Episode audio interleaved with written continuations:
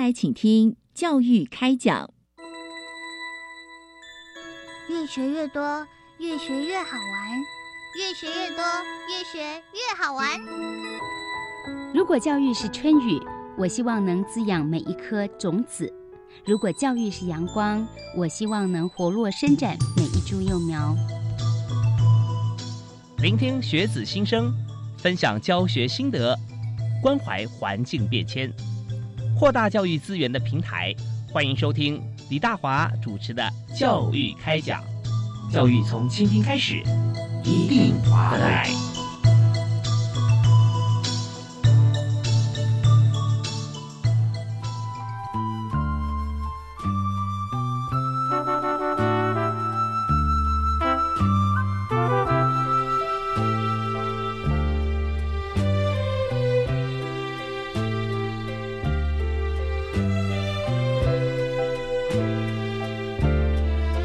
各位亲爱的听众朋友，大家晚安！非常欢迎您锁定国立教育广播电台收听《教育开讲》，我是李大华。我们在今天节目里面啊，我们所谈的主题要和大家来很开心的来说明报告啊，就是在今年一百一十二年全国孝行奖啊，在日前已经选出了三十位孝行楷模。那我们今天呢，特别邀请主办单位内政部民政司的刘地方刘专门委员，以及热心推荐孝行楷模的社团法人宜兰县。宜轩妇幼关怀协会的蓝静怡老师，还有国立台北大学郑淑珍郑老师啊，我们一起来畅谈这个在今年一百一十二年全国孝行奖啊获奖朋友的事迹。其实每次听到孝行奖啊，我们真的非常感谢呃内政部啊啊办理这个奖项。那事实上办理奖项的过程当中啊，其实特别让人感动，也就有很多的。这个朋友啊，他自己其实从来没有想要说我要得孝心奖，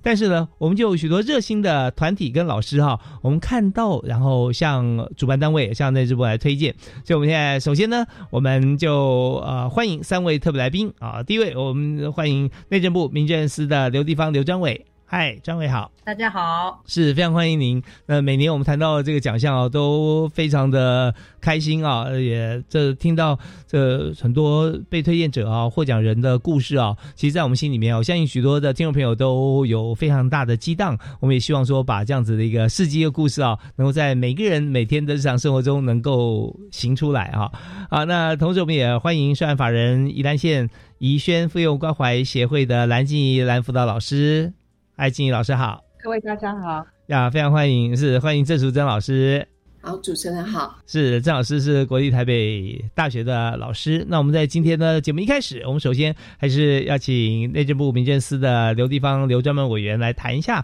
就是在今年啊全国孝行奖的孝行楷模我们选拔的情形。呃，我们今年呢全国孝行奖啊是经过各个直辖市、县市政府先办理初选。好，然后推荐，再送到内政部参加复选，最后呢，我们是复选出三十位孝行楷模。今年的这三十位里头，包括女性的有七位，男性有二十三位。获奖者的年龄呢，最小的有十六岁，最年长的今年是七十九岁哦。他照顾一个百岁人瑞的妈妈哈。嗯，那横跨多个世代，而他们的职业呢，有的是还是学生，也有的是服务业。有农业，有退休的人士，还有呃，就是背景都不太一，都不同。但是每个孝行楷模的背后都有感人的孝亲故事。是，那我相信在今年哈，呃，这么多位这个孝行楷模啊被推荐者，那当然他们每个人啊，就跟刘庄伟刚刚说的一样，都有自己的故事啊。我们呢是不是可以谈一谈？那今天现场有两位推荐人，他们所推荐的孝行楷模啊，呃，有什么特别的地方吗？是。今年我们要聊的这两位呢，其中一位是宜兰县这个宜轩妇幼关怀协会，他推荐了一位李坤昌同学。李同学他非常的积极，寻求社会资源来协助照顾奶奶，包含居家服务、医疗的接送、辅具的申请。好，即便他家中的经济并不宽裕，可是他个性很正向乐观，积极投入公益活动，还担任志工来回馈社会。不仅利己，而且是利他的，做很多的活动哦，是大家学习的榜样。那我们今天要谈的另外一位呢，是国立台北大学郑淑珍老师，他推荐袁崇敬同学哦。那袁崇敬同学呢，他在他小的时候，他的父亲就被诊断出是渐冻人。那个崇敬呢，他从高中毕业以后就选择就读了台北大学的数位行销学士的学程，希望运用所学来协助更多的渐冻症的这个病友，延续父亲所建制的网络商店，来帮助社会上更需要更多那个需要帮助的人哦。稍后呢，我们就会请蓝老师来分享。呃，这个李同学照顾奶奶、祖孙之间的相处过程，也请郑老师哈来这个说明一下，跟我们介绍一下袁同学他如何运用学校所学的数位行销专长来延续父亲的精神的故事。是，呃，我们刚刚听到这段谈话呢，是由我们今天的特别来宾，也是孝行奖啊。在呃，主办单位由内政部啊，内政部民政司。那刚刚我们介绍的是刘地方刘专门委员。那刘专委刚刚有提到两位老师推荐的两位孝行楷模同学。那我们这边呢，我们就马上请第一位老师要来介绍。我们首先先请社团法人宜兰县宜轩妇幼关怀协会的蓝静怡蓝辅导老师来谈一下啊，就是呃，有关于你所推荐的这位同学啊，那他的就。关怀他的家人啊，李坤昌同学啊，那他的故事啊，还有我们对他的一些关心跟观察，好不好？李坤昌同学他目前是读台大的财经系，然后李坤昌他有中低收入户，是一个在单亲家庭长大的，妈妈在从小的时候，嗯，就离开他了。他妈妈是一个越南的新住民，那李李坤昌的。跟爸爸妈妈离婚的时候，李坤昌心里很大的冲击，对他来讲是很大的一个痛。所以阿妈在他小时候就给他照顾的非常好。可是阿妈也渐渐的老了，所以在阿妈呃现在需要帮忙的时候，他就是他一个隐形的双手来帮忙阿妈。嗯嗯嗯。李国昌他是他爸爸是在我们罗东镇公所呃的清洁队上班。所以每天都是早出晚归的哈，呃，很早就出门了，然后啊，在在家里面，爸爸爸爸的那种嗯一种能力，相对的就弱一些了，所以在一百零五年的时候，这公所由呃就转借过来我们这一边，然后我们也发现到这一个是一个很难能可贵的一个小孩子，嗯，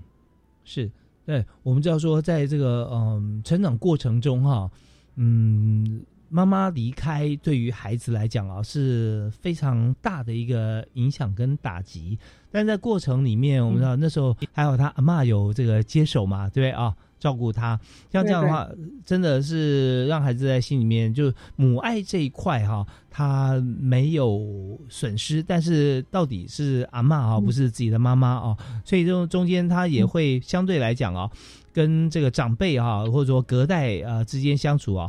有时候他会觉得他不但是受照顾，他看着阿妈一天一天的这个呃年龄啊增长啊，他也觉得他自己有一种责任。所以这边啊，很多孩子其实看到只看到他被照顾的需求，没有看到责任。可是李坤章不一样啊，我们发觉说他一定有很多在成长历程当中跟别人不一样的发展，跟他的故事啊。对，其实宽昌啊，他们家里不富裕，然后从小他就会跟阿妈一起做资源回收，是，因为他在捡那一些纸箱啊、破烂啊，分类去卖，那赚的钱是很少很少，也可以多少贴补家用。可是啊。在那个环境里面啊，有一些破碎的玻璃啊，或是生锈比较尖锐的东西呀，腐蚀的物品很恶臭，然后他还是忍住的在帮阿妈做这些事，所以常常他的手啊就会被割伤，然后他也是很勇敢的哈，他就呃自己包扎着继续工作。其实，在回收厂里面有一些的化学毒液。嗯，其实他在他跟阿妈的手上，常常会留下很多的伤痕。嗯，而阿妈在家里的附近也有种一些的蔬菜嘛。是，虽然日子很苦，可是昆昌有阿妈的陪伴，他们觉得这个是他们两个相依为命最为珍贵的一个地方。其实真的，有的人生哈，我们看待说你所重视的是什么？那。我们常讲说，在追求，大家会讲追求呃财富啊、金钱啊，啊，这样就啊，我好像有了钱，什么都有了。但事实上，很多人真的穷的只剩下钱 啊。那如果在追求过程中，你忽略了最珍贵的亲情啊，彼此协助的这样的意念跟精神，那就觉得说日子过得很空虚。不过我们看到昆昌在这个过程里面，虽然他所拥有的。不会比别人多，呃，甚至比别人少了很多。但是呢，我们发觉说，在精神方面的一些生活，呃，陪伴着阿妈，彼此之间的一些祖孙情互助啊，互相协助，呃，以及在每天用时间来这个赚取。呃，生活空间跟情感的空间这个过程啊，他们相对来讲啊是很充实的。那在这边，我们特别也想请教一下呃理事长哈，来谈一下，就分享昆章他在整个过程当中，你看他跟嘛阿妈，他必须为了每每日的生活啊来打拼，甚至啊在这个呃回收厂啊可能会受伤，相对来讲啊，他就少了很多时间跟同才互动了。不过我们也看到啊，他的。所行啊，所作所为，有许多也啊，也值得其他同学效法的榜样。那在这边啊，是不是可以举几点啊，他的特点来跟大家分享？好，因为昆昌啊，他很聪明，那个时间的善用者哦，又要陪伴阿妈，也不能做忽略到他的一些的公益活动啊，跟同学之间同才的互动。嗯，所以他会善用他的时间啊，在这里面他也。呃，就是读书时间也需要花很多的，毕竟他从小到大也没有去补习，可是他能够以优异的成绩考上台大，所以在这里，我觉得现在的人对于时间的掌控都都不是那么 OK。不过在昆昌的身上，我我觉得这点真的很重要。就呃，我们现在所听到是宜兰啊，宜兰县。宜轩妇幼关怀协会理事长啊，蓝静怡蓝理事长蓝老师啊，所谈的李坤章他善用时间哈，我刚讲的说啊，他过去的这个生。活，包含现在啊，他是这么样的勤俭跟呃花很多时间哈，在做像这样子的回收工作陪伴阿妈，但他也可以啊。成绩非常优异，而考上这个大家心目中最理想的台湾大学。那至于时间怎么样来掌控啊，如何管理？我们这一段哈，听一小段音乐之后，回来继续访问蓝静怡蓝理事长啊，蓝老师来谈李坤章他的时间管理啊，以及他的人格特质。我们休息一下，马上回来。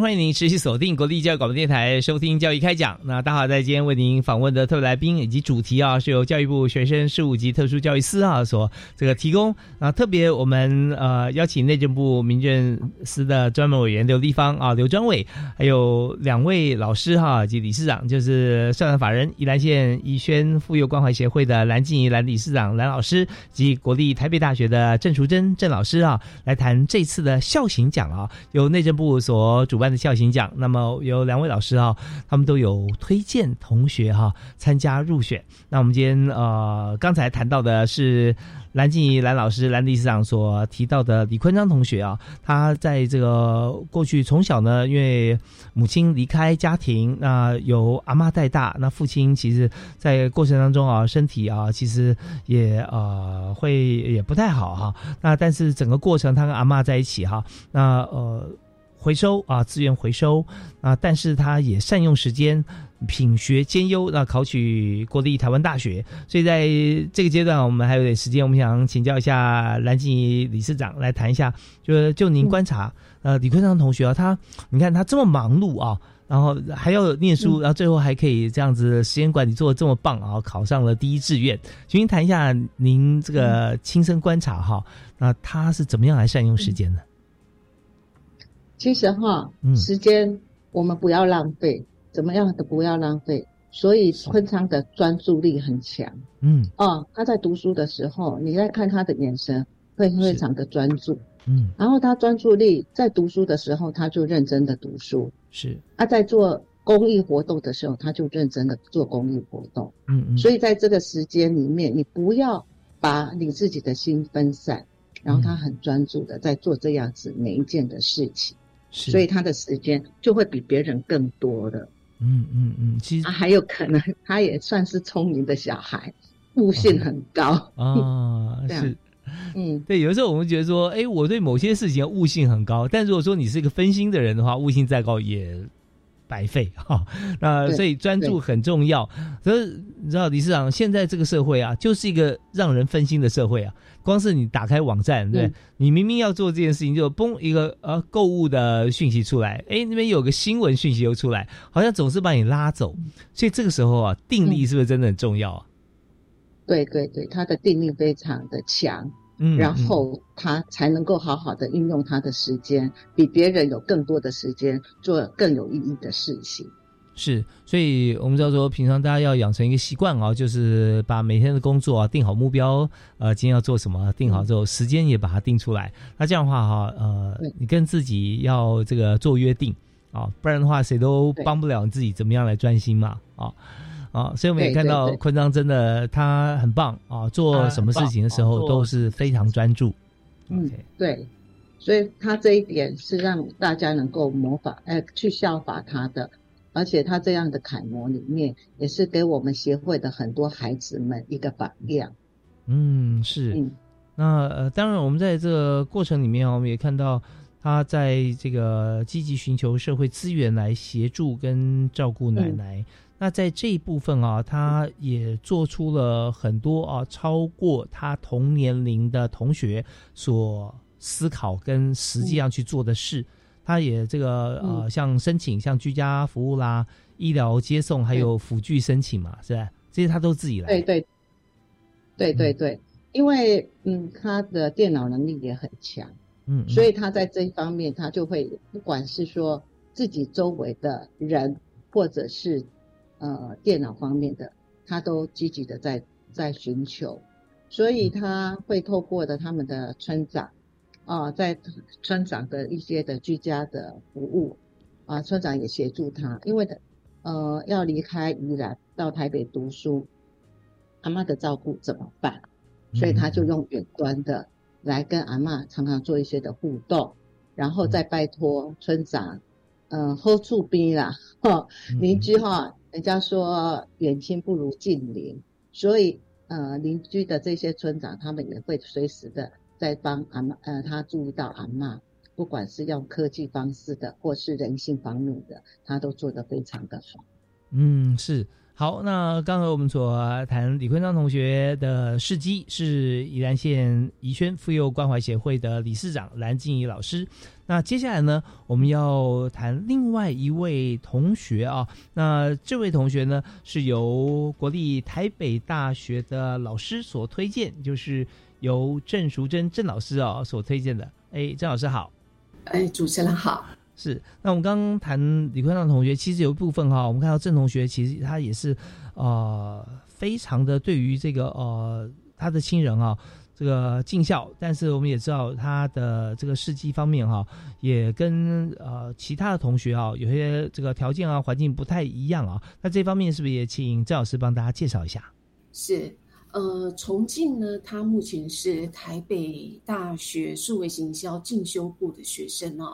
哦。那重庆在大二上学期的时候，他有修过一门多媒体导论的课程。是，那他在修课期间呢，他经常利用这个课后的时间呢，就是晚上。九点多到十点多，那甚至有时候他也会选择，呃，平日的时候以 email 方式呢，跟我请益有关于像类似人工智慧的应用程式跟社群网站的一些整合的问题。嗯，那呃，在休课期间呢，因为重庆一直以来都是表演啊，表现出一个比较积极的学习态度哦，而且已经超越同才之间的一个学习表现。那其实我就觉得蛮好奇哦，到到底是怎么样的一个学习动机哦，可以让这个重庆义呃义无反顾的就投入其中哦。嗯，那。呃，我就透过哈每一次他在跟我请益的过程当中哦，我会挑一小段跟他稍微做一下闲聊哦。那后来就是透过这样子聊天的方式，才呃进一步了解到呃为什么重庆会有这样的一个积极的学习态度。那原先因为重庆是只有简单的表示说哈。他的父亲曾经就是在他小时候，呃，自己有去架设跟经营这个网络的商城，而且那段期间他做的有声有色，所以在他很小的时候呢，就开始观察父亲在经营这个网络商城这个过程，而且对这个数位行销的各种的策略跟工具的应用呢，他也产生了非常浓厚的兴趣。嗯，这是一开始初期我对于这个重庆家庭背景的了解。那直到这个学习结束以后哦。重庆在这门课程的一个学习表现，当然也没有让我失望啦。就是不管他个人的学习任务，或者是小组合作的学习任务哦，他总体表现呃，最终获得一个 A 加的优异的成绩。那也就是在这个期末成绩公布以后呢，嗯，因为重庆他有写 email 告诉我说，他想要申请奖学金。那有一些基金会的奖学金是必须要有老师写推荐信。是。那那个时候，他才告诉我说，他的父亲其实是一位渐冻人，那也就是之前报章杂志争相采访的渐冻人袁鹏伟先生。嗯，那他爸爸呢，就是呃，有就是架设一个有故事的店的网络商店，那就是专门去销售渐冻人病友跟家属的呃创作的作品。嗯，对，这个是呃一开始的这样的一个过程。嗯嗯。老师在教学的时候，我们就在这个课堂上面有好多学生在学习，但是我们在呃推荐啊袁同学的这个事迹的时候啊，我觉得我们也非常推崇今天两位老师哈。那刚才我们讲述这样谈话，郑淑珍郑老师也是在这个众多老师当中，你看有多少老师呃，但每位老师都都非常棒，认真啊，负责备课。但是郑老师，你在这个备课跟教学之余，你还观察到啊，这同学他学的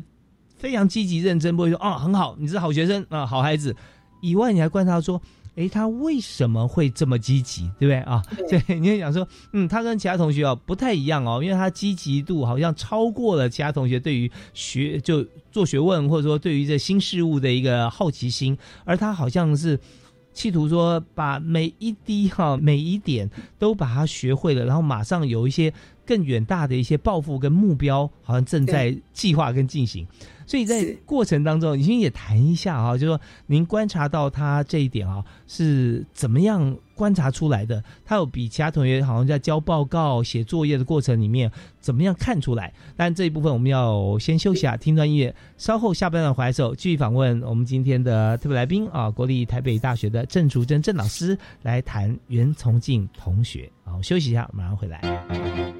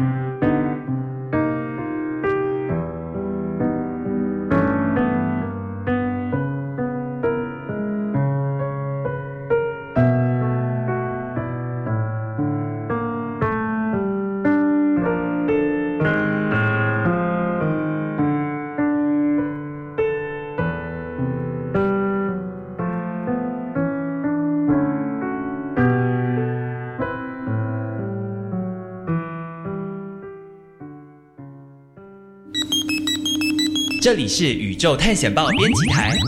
各位好，我是宇宙探险报的特派员。太阳成了一枚戒指，是不是很有趣呢？想知道地球为什么有潮汐？黑洞是什么？太空人有哪些任务？从七月起，每周三中午的小发现大科学节目，要带着大家一起遨游天空，了解天文科技，千万别错过喽！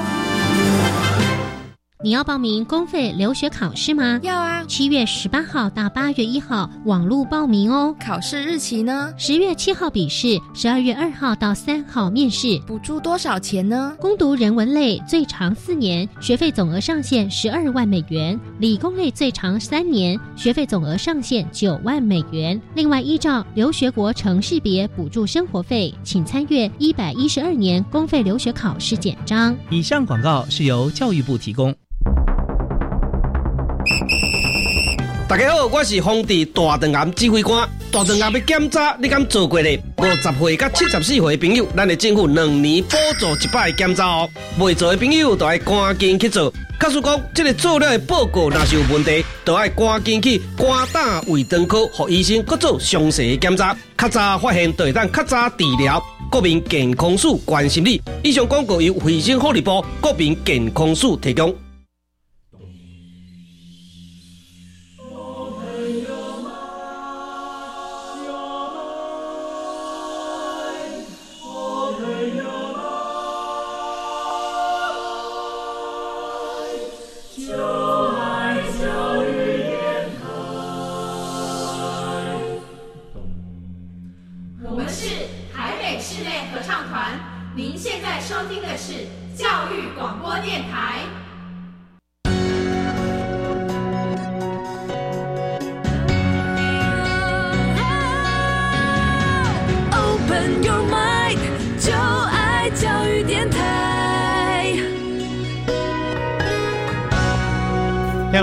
锁定国立教育广播电台，收听第二阶段的教育开讲。那大华今天为您访问的主题是有关于全国孝行奖。那我们今天也非常高兴啊，邀请内政部民政司的专门委员刘立方刘专委在我们节目当中跟大家来畅谈这内政部所主办的奖项。哎，刘专委好，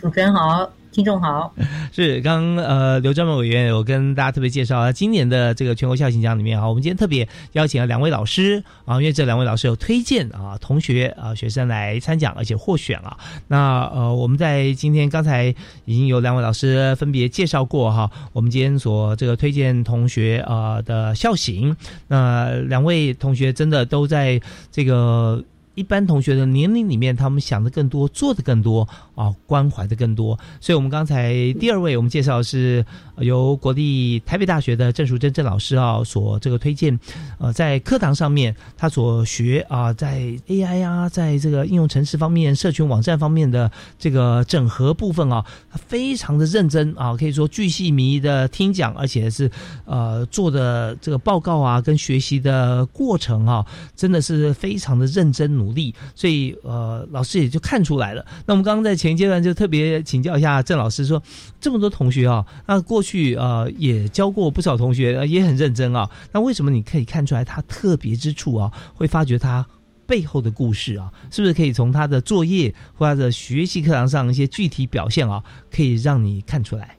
呃，因为一开始他都会挑呃，所有同学下课以后，就是特地会留下来，就是跟我请益哦。嗯，那我就觉得蛮好奇，是说，呃，那么众多的学生，其实他们进修过学生，这是白天都有工作的哈。是，一旦下课以后，比较很少的机会，就会特别留下来跟老师请益啦。哦，嗯，那针对于重庆这个案例呢，呃，我慢慢的就是，呃，从后来他有告诉我说。呃，他父亲是渐冻这件事情哈，我其实呃私下就是有跟他有几次呃通过赖的电话当中呃聊了两个小时哦，哦我才知道说。呃，重庆他的一个呃家庭背景的一个特殊性，因为据我所知，就是重庆他出生的那一年，他的父亲就被医生诊断出这个罹患运动神经元的疾病，就是我们常听到的渐冻症哈。嗯，那重庆曾经告诉我说，他一开始有记忆以来，他的父亲就已经是坐着轮椅，然后四肢呈现出这个瘫痪的一个状况。嗯那平日都是由他的母亲去做。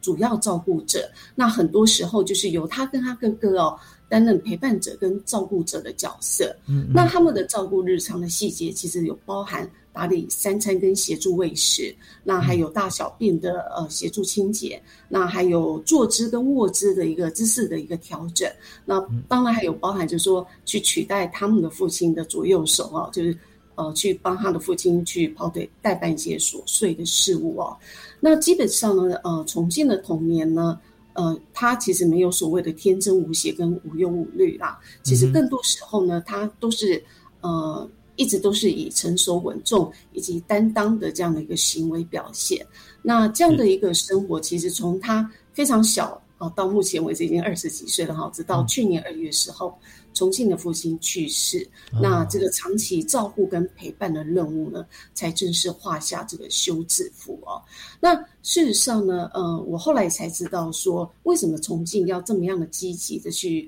学习有关这个数位行销这样的一个技能，因为重庆呃的父亲就是。呃，刚刚前面有讲到说，他父亲之前就是有架设这个无商有故事的店哈，就是专门去销售渐冻症病友跟家属的创作的商品。那其实重庆呃的想法是说哈，虽然他的父亲已经离开哈，嗯，可是他还记得说，他的父亲呃生前一直以来都一直在为渐冻症病友做所谓的一个努力啊，就是所以他想要说。呃，透过在学校学习这个数位行销这样的一个课程啊，如果说能够学习到这个技能，或者是拿到这个学士的学位以后呢，他要继续延续他父亲的精神，然后传扬他父亲生前的事迹，然后再是继续在经营这个有故事的店，然后再透过他的数位形象的专长，在持续的为渐冻症病友发声，然后去协助病友去找到适当的资源，然后再去解决他们日常生活中的问题。还有他们的一个生存的一个价值，因为他说，呃，我记得曾经有告诉我说，因为他的父亲在他们很小的时候就跟他们兄弟两个人说过，哈，呃，他们其实受到这个社会的帮助实在是太多了，所以也希望他们兄弟两个能够长大以后呢，运用自己的专长，哦，取之于社会，用之于社会，那再运用自身的专长去帮助需要帮助的人。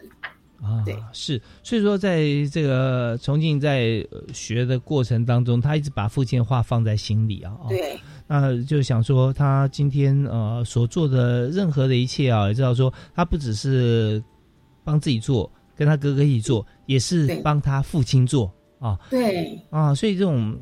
这种感感感受啊，真的就是说，他能够感受到父亲的对他的期许。他当然也可以更推己及人，想要说，嗯，因为父亲架这个网站啊，是为渐冻人病友所设的嘛，啊，没错，所以他想说，哇，那这不只是父亲的这个愿望啊，他也是帮助更多像他一样家庭的朋友，有好多这个呃子女跟他一样啊，他们有父亲有母亲，或者说是帮助这些母亲照顾他们的孩子啊，这样子的心情，所以他整个感觉上课的时候啊，那种听课的专注度，或者我不知道说当时是不是也有网络上课。因为我们这几年有的时候是网课嘛，不要说是啊，所以他他上课的时候，老师有时候会跟大家会会会开视讯啊。我知道大部分同学有时候刚开始开一开，但后来可能都关掉哈，关掉画面。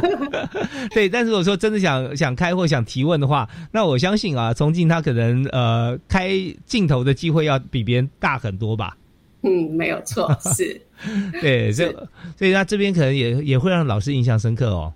嗯，对，没有错。是，行不行？谈一谈，就是说上课的时候，他跟同学呃与老师互动，跟同学不一样的地方。呃，不一样的地方是呃呃，就是分在这里稍微分享一下。其实重庆那个主持人应该都知道哈，像大专院校上课，我们都会做小组分组，对不对？对对，其实呃，基本上小组分组，我们最怕的是什么？就是遇到那个喜欢搭便车的成员，对不对？大家跟着大家一起做，然后都 你们做啊，我就挂个名就好了。是是，对。那重庆比较特别是说，因为呃，重庆其实那个时候他找的那个组员，其实都是属于那种比较没有什么责任感的啦，哈。嗯嗯。那那个时候我对他的印象是，呃，那个时候就是每一次我们都会有个进度。哦，可能要他们小组报告或呈现出这个作品啊。那其实他们那一组呢，其实是第一组。可是呢，他们的那个时候的小组的平均成绩是呃吊车尾。好，那其实那个时候重呃重庆其实是呃非常积极的学习，可是我们一讲到小组合作学习的时候，就其他组员。都没有做出贡献的时候，那那个时候他整体成绩就会被拉下来哈。那其实我印象深刻就是，呃，重庆很担心他们整个小组的成绩被拉低，那个时候他就是勇于的跟我表态说，他愿意要承担这个责任哈。然后由他去负责统筹，去跟组员沟通。对，那本来一开始他们那一组的成绩是最后一名，那经过他自己主动跳出来说，他要承担这个责任。然后其实到最后，他们的期末成绩也是算是很高分过关的小组。哦，他是真的跟这些同学沟通，由同学自己提出来他的作业，是吧？对，其实呃，我相信主持人应该知道，说其实像他们进修部的学生哈，嗯。呃，大致上来讲都会以白天工作很忙为借口啦，是，所以每个人都不想为这个合作学习的一个学习任务去做贡献。其实。差蛮多都是这样的一个案例，可是重庆愿意跳出来，就其实就是以他当时那个情况来讲，就是说父亲也需要照顾，然后他白天其实有半工半读，其实我觉得这个是非常难能可贵的一个地方的。嗯，是学习过程当中啊，我们要学会很多的技能，但是有个心理素质跟未来呃工作，你必须一定要先打好底的，就是当责这件事情。啊，那 但我们也也知道，刚才呃，我们也听到呃，张老师有提到说，呃，哎，那这个当责，那到底谁当责啊？那这个组这么多人，那组长就当责吗？就是大家都不愿意当组长啊？那当组组长的话，那不但是要面对老师，同时所有作业呢，你要负责啊，大家都不做，你得做，但是。从从进他这样听起来啊，他完全觉得是理所当然。然后我我面对这个老师没问题啊，我做我也做。但是我今天我们的评分标准是每个人都有贡献，我们才有团队成绩的时候，那我就要负责把我们整个成绩拉起来。所以呢，他就要去面对一位一位这个。表现很忙碌啊，但实际上忙不忙都不知道啊，就是不做作业的同学，他要把每个人的作业都给逼出来啊，生出来哦。那我相信啊，他他也不能扮演老师的角色嘛，也不能说小以大义。通常他就是跟大家来谈好之后说，那嗯，我们为了整理成绩，你不做我也没办法。那可能你就一个人害大家沉船，那就跟每个同学讲完之后，大家也都想说好吧啊，都做了一点，然后越做。也带起了同学的兴趣。那最后每这组同学每一位他都交出非常不错的这个报告，或者说呃结果，让整组啊就像您提的一样，就是说他也变成哈班上算是数一数二分数最高的组别啊。是是。那在过程里面有没有你也看到他这一组的同学啊，因为重庆的穿针引线啊，他们也对这个课程啊产生高度兴趣？呃，是有的。因为一一开始就是，其实呃，就像我前面讲，他们是进修部的学生哦，所以大部分的时间都是忙碌于白天的工作。那晚上呢，其实呃，有没有多余的体力专注的去听老师的讲课，其实我们就不得而知了哈。那但是呢，因为有关于说在学习上面的部分，我我的课程大部分都是实物操作的，所以就是说，呃，有的时候如果说当小组有人迟到前半段没听到，其实你的组员。有提早到的话，他可以将他所听到一些资讯再分享给晚进来的同学。对，那他们的资讯是一致性的。对，那其实这一点重庆都有做到。他可以细节到说，呃，就是说去帮助有一些同学，因为可能加班的关系，所以才晚进到教室。那他可以就是帮其他同学做笔记，然后去分享呃，老师前面刚刚所讲的一个重点。我觉得他就是有呃，可能是因为基于说。他家庭的这样的背景的因素，所以我觉得才造就出他这样一个独特的一个个人的特质。嗯，是我们觉得他不只是当责，而且有使命感哈。呃，在以往我们就知道说笔记是重点的时候，那老师每次都考笔记啊，教科书以外，老师有自己的笔记，自己的抄黑板的板书，所以他这个笔记记最全的啊。那这个呃，走路最有风哈，大家拿抢着拿去抄或去 copy。那是，但是重庆我们看到哈，他。它是一种一种觉得说他要共好的感觉了啊，啊，就是说我好没用啊，要大家一起好啊，所以他也不是基于分数而已啊，这是这是天性啊，就跟刚刚郑老师说的一样，这真的是他的天性，所以他就希望说能够照顾到每一位。他的组员啊，甚至每一位同学。那在这边哈，呃，他有一个很贪心的责任感。是 是，那这种贪心是好的啊，就是说希望说大家都能够做到最好啊。所以今天我们看到像呃内政部所举办的孝行奖啊，那孝行楷模，它真的不只是就是说。孝心好像对自己家里面的长辈尽孝，但真的能够达到像《礼运大同篇》啊，“老吾老及人之老，幼吾幼及人之幼”。那对于自己自身呢，也希望能够普及到同学。所以在今天我们所谈的两位啊，受推荐者啊，他们呃能够被重视啊，真的是。绝对啊是楷模啊！那在这边我们再听一小段音乐，我们休息一下。稍后呢，我们要再谈一下这两位同学可贵之处，以及我们在今年呃在呃内政部在办理孝行楷模选拔的时候，我们还有重点的宣导精神。我们再回来请教我们的刘专伟。我们休息一下，马上回来。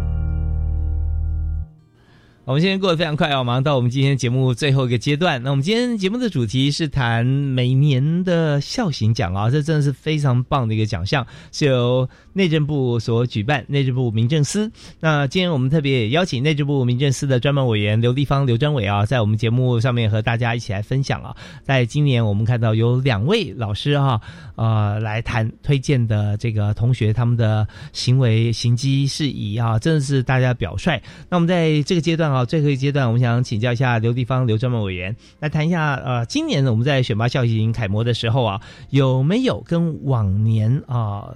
差别，或者说共同的一些特别之处？是的，今年呢我们在选拔这个校型楷模的时候，有特别注意到有一点，因为呃最近有一股声音哦，曾经有批评我们内政部办校型奖的时候选出的楷模有很多是学生、小学生，他们是不是或者是中学生？他们是不是有一个很不快乐的童年，或者是 比较辛苦的童年呢？那为了加强呢，针对这种未成年照顾者的协助，而且要保障他们的身心健全发展哦。是。那所以我们今年在孝行奖的活动实施计划中，特别新增了一项规定，我们就是在请各直辖市、县市政府，你在实地访查你要推荐的楷模的时候，你要针对这些被推荐的。儿童或者是少年、未成年人呢，要特别注意到他们有没有符合《儿童及少年福利与权益保障法》，就是儿少法的规定哦。嗯，那如果有需要的话，也要适时的提供相关的社会福利的资源，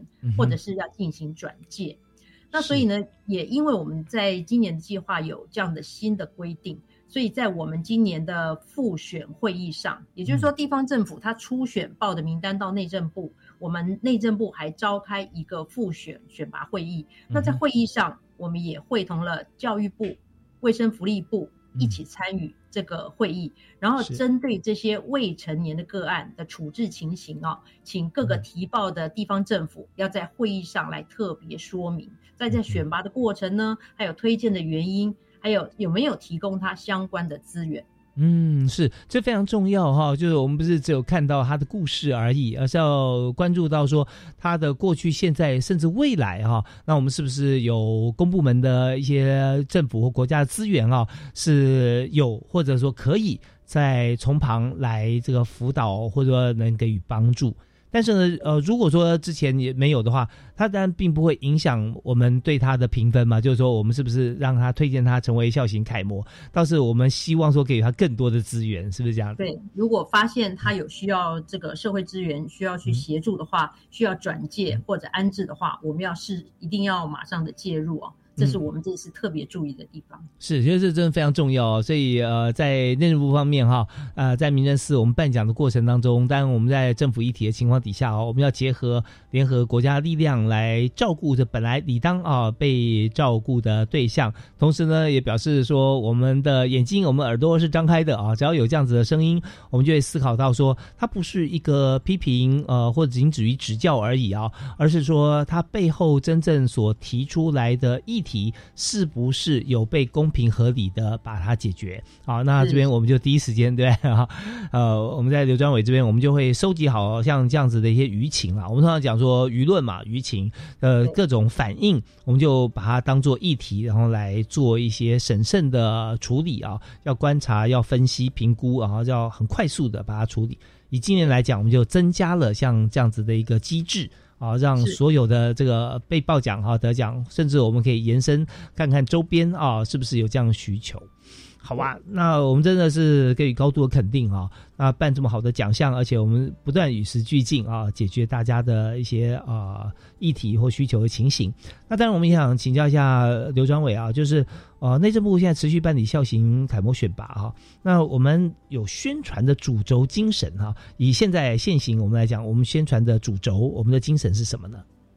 是我们今年呢，内政部举办校型奖已经迈入第四十一届了哈。嗯。那希望借由每年孝行奖的选拔跟表扬，能够唤起国人对于孝顺、孝道的重视。嗯，透过表扬这些楷模的孝行，来传递正向乐观的能量，鼓励社会大众及时行孝，将感化哈这种感恩化作实际的行动。啊，不管是一句问候的话，或是一个拥抱，都能让长辈感到温暖，也就是孝顺的展现。嗯，这样子呢，从而能够营造出更加和谐的社会。是，这真的是非常非常具有那个执行的这样子的一个指标的力量啊。也就是说，我们常看到不同的家庭、不同的长辈，他可能能够感受到我们对于这个呃。长辈呃孝顺哈，他的途径可能不太一样。那有些长辈真的觉得说什么都不用讲，给他个热情拥抱，他就可以真的体会到说啊，我觉得好温暖。那有些长辈可能相处的过程比较含蓄啊，突然给他一个热情的拥抱，他可能会吓一跳啊。但是我们有时候用一些比较温暖的言语，或者说关怀的动作行为啊，这样子，那他可能就会觉得说，哦，你真的很有心啊，你真的照顾到我的需要。对我相信两位老师哈，推荐人啊，一定有深有所感。我们在最后这个阶段，是不是也针对像这样子的一个情形啊，也为大家做个结论？那我们首先邀请呃，社法人宜兰县宜轩妇幼关怀协会的理事长啊，蓝静怡蓝老师，所以跟大家谈一下，就我们平常像我们的推荐人或我们所观察啊，怎么样能够给予这个长辈啊一个呃，让他内心能够感受到的孝顺的行为，好不好？其实哈，孝顺应该也很简单，只要你一声的轻轻的问候，其实那个长辈都会有很深的感受，所以。并不是说整天一定要在身边。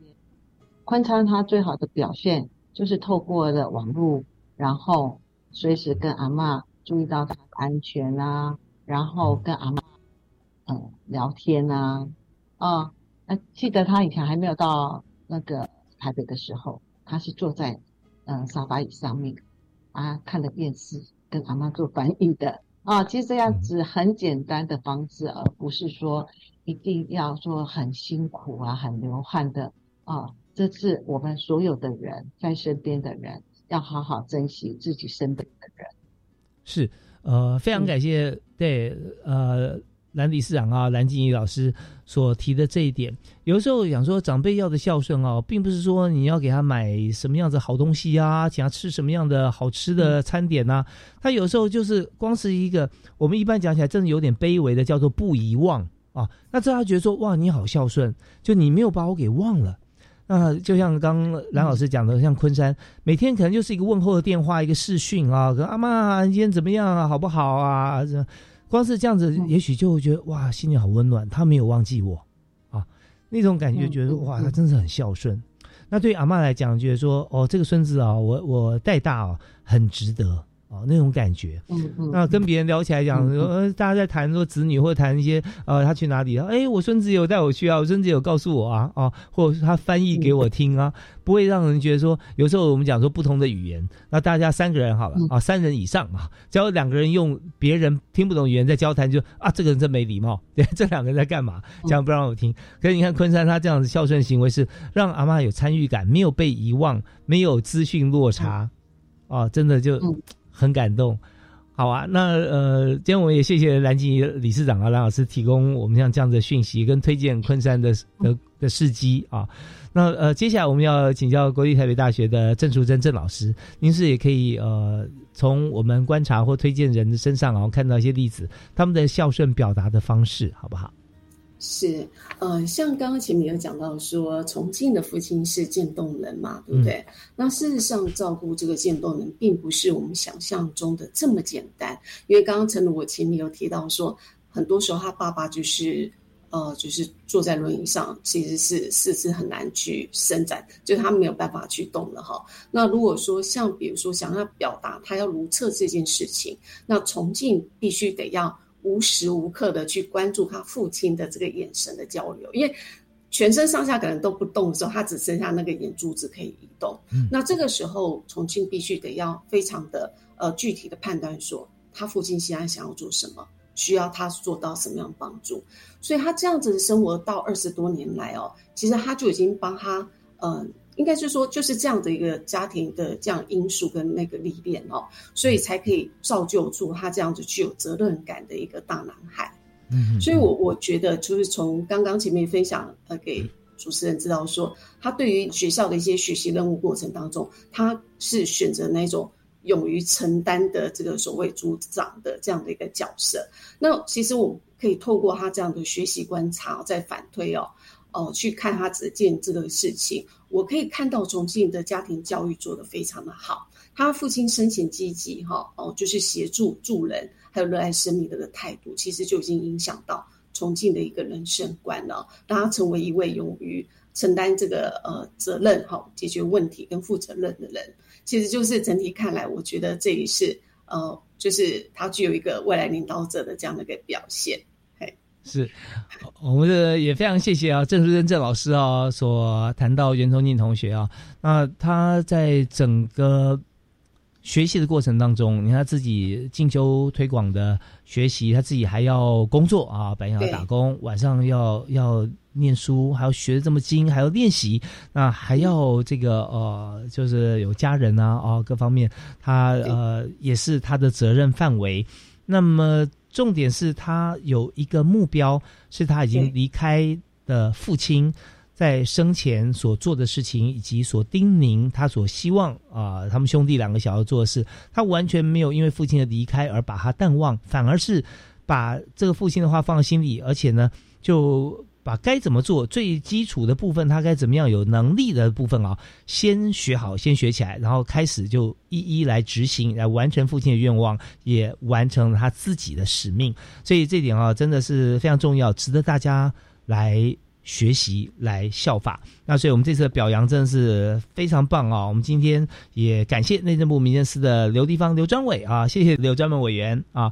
呃，也谢谢社团法人。宜兰县宜轩妇幼关怀协会的蓝静怡兰理事长啊，同时我们也非常感谢国立台北大学的郑淑珍郑老师，像我们今天分享了一百一十二年全国孝心奖孝心楷模啊这些故事，听了李坤昌啊李同学运用社会资源照顾奶奶啊袁崇敬同学希望能够将父亲的志业传承下去，这两位同学都是以正向而且非常坚韧啊不拔的态度啊面对家里面情况。同时，也让我们知道，现在政府提供很多社会资源来协助需要帮助的家庭。我们善用工具来行孝，不仅可以让父母长辈获得更专业、更好的照顾，也让行孝的方式变得更加轻松。那我们也希望所有听众朋友听了以后，可以呢聪明的来行孝啊！谢谢大家收听，我们不要忘记每天给长辈多一个温暖的问候，我们将会人生更加圆满愉快。我们下次再会喽！谢谢三位来宾，谢谢你们，谢谢，谢谢，感谢大家收听，谢谢主持人，谢谢，加油开讲，我们下次再会，好，拜拜，拜拜。